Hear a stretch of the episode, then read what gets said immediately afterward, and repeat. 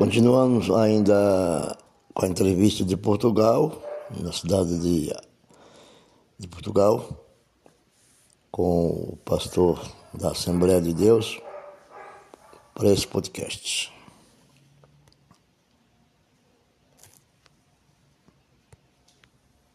Da noite para o dia, era João Batista, porque ele era o homem famoso. Mas a gente aí vamos entrar no cuidado de novo. João Batista é, perder a fama da noite para o dia, é, para o dia e ver o reconhecimento que ele conquistou ao longo dos anos. Assim aconteceu com João. No entanto, ele não se preocupou e disse: é necessário que ele cresça e que eu diminua. Olha que cuidado. Que coisa linda. Você vê, nós temos por isso na, na, nas nossas vidas hoje, Ninguém quer deixar de ser famoso para colocar outro, não é isso? Exato.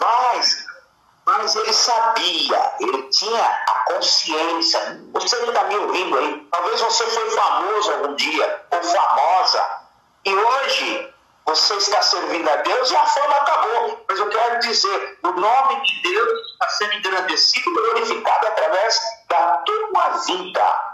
Foi isso que aconteceu com João. É necessário que ele cresça e que eu diminua. Certamente, essa é uma das características que fazem João, João Batista um dos maiores de todos os profetas da época. Amém?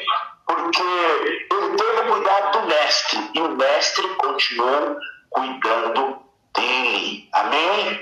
Eu quero deixar aqui, não quero ser extenso, mas eu quero finalizar aqui é, para todos que estão nos ouvindo. Cuide daquilo que Deus colocou nas suas mãos. Ele diz assim: ó, cuida do que é meu, que eu cuido do que é teu.